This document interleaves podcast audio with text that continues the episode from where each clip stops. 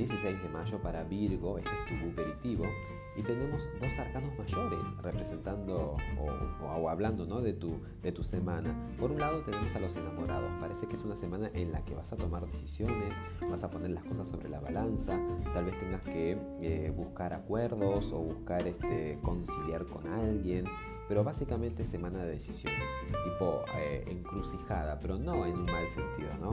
Esa encrucijada que es cuando uno va por un camino y tenés dos, eh, dos, dos, dos puertas, ¿no? Entonces tenés que elegir. Y, sabes que el elegir no es una cosa que te involucra a vos o que te afecta a vos solamente, sino que eso conlleva un montón de cambios y también afecta a otras personas. Conclusión, semana para tomar decisiones importantes, sobre todo decisiones que involucran a otras personas. El consejo te lo da la luna. Eh, es un montón, la luna es otro arcano mayor. Y esa carta sugiere que, por un lado, no te despegues de la realidad no te manejes con cosas que te parezcan nada más o que supongas. Sí, ten en cuenta tu intuición, tu pálpito, pero más que nunca mm, eh, tu realidad. Es esa perfecta conjunción, conjunción perdón, entre las dos cosas.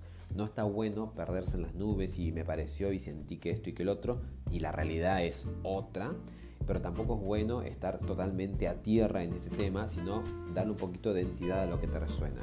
Si algo te resuena, lo hablamos, por eso los enamorados es ponerse de acuerdo. Si algo este, no se puede por la realidad, entonces soñamos y buscamos la forma, buscamos el camino alternativo.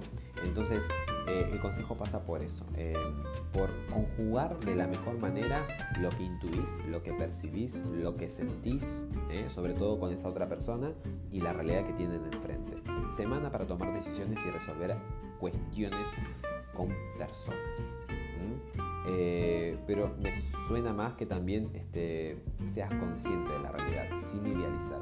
¿Eh? sin poner este, eh, en posición de conductor al miedo, que tomes decisiones más de lo que ves, de lo que está a la vista y hablar las cosas, no suponer ni distorsionarlas. Espero que te sirva de, te sirva de ayuda, y que tengas excelentes días y, y eso. Te espero en el próximo episodio. Chao, chao.